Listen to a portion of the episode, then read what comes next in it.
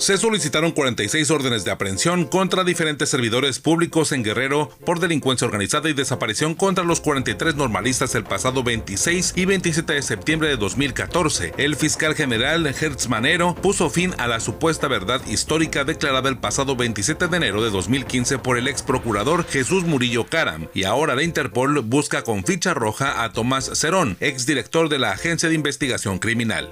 Se acabó la verdad histórica. Activistas en derechos digitales interpondrán un recurso de impugnación al decreto aprobado por los diputados a la Ley Federal de Derechos de Autor que criminaliza a los usuarios de Internet que usen, modifiquen u opinen sobre marcas o personas con registro de marca. Eso podría incluir a políticos. La agrupación R3DMX anunció que interpondrán el recurso ante la Suprema Corte de Justicia de la Nación. El exdirector de Pemex, Emilio Lozoya, aceptó ser extraditado de España a México para enfrentar a la justicia y colaborar en esclarecer los casos de operación con recursos de procedencia ilícita, cohecho y asociación delictuosa, informó el fiscal general Alejandro Hertz Manero. Ayudará en los casos de Odebrecht y la compra de la empresa Agronitrogenados y en el fondeo de la campaña de Enrique Peña Nieto. Ofreciendo su colaboración para establecer y esclarecer los hechos que, le han sido imputados. José Antonio Yepes el Marro amenazó a policías que participaron en el filtro policiaco en donde transitó su madre luego de ser liberada en Silao, Guanajuato. Tras la amenaza es el presunto autor intelectual del asesinato de tres policías en la zona.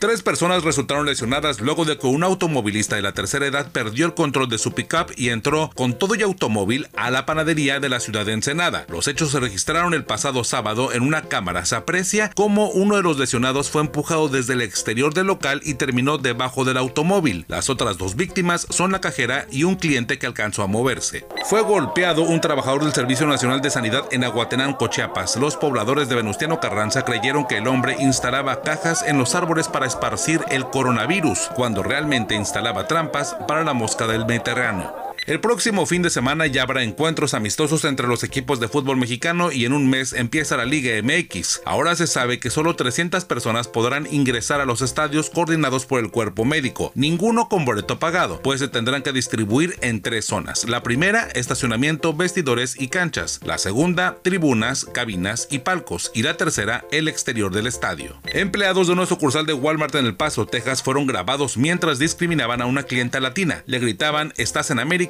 hablas inglés. El incidente ha indignado a las redes sociales. Este 8 y 9 de julio será cuando se reúne el presidente de México Andrés Manuel López Obrador con el presidente de los Estados Unidos Donald Trump en Washington ante un panorama en el que se registran 40.000 casos nuevos de COVID-19 en la Unión Americana y se proyecta que en las próximas semanas la incidencia podría llegar a los 100.000 diarios.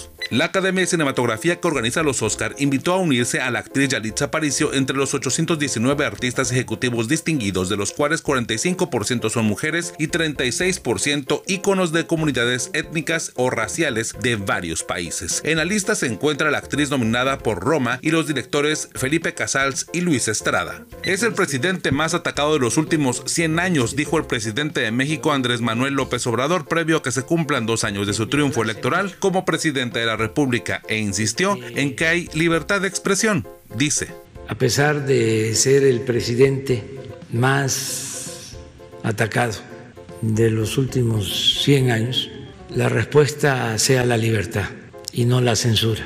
Pobladores de Ayotlan, en Jalisco, desnudaron a un grupo de ladrones y los evidenciaron en la Plaza de las Armas. Uno de los testigos grabó el bochornoso momento y lo compartió en redes sociales.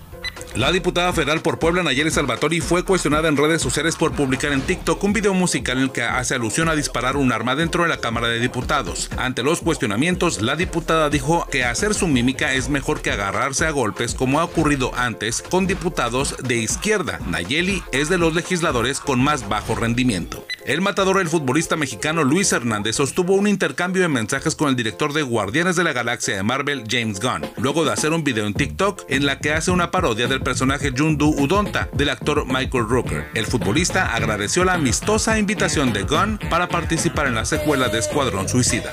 Google anunció que en colaboración con tres desarrolladores de entretenimiento trajo a la vuelta a 10 dinosaurios de Jurassic Park con la realidad aumentada y para verlos solo es necesario utilizar el buscador de Google en los dispositivos móviles. Estarán disponibles con la experiencia de realidad aumentada el tiranosaurio Rex, el Velociraptor y el Triceratops, así como otras siete especies.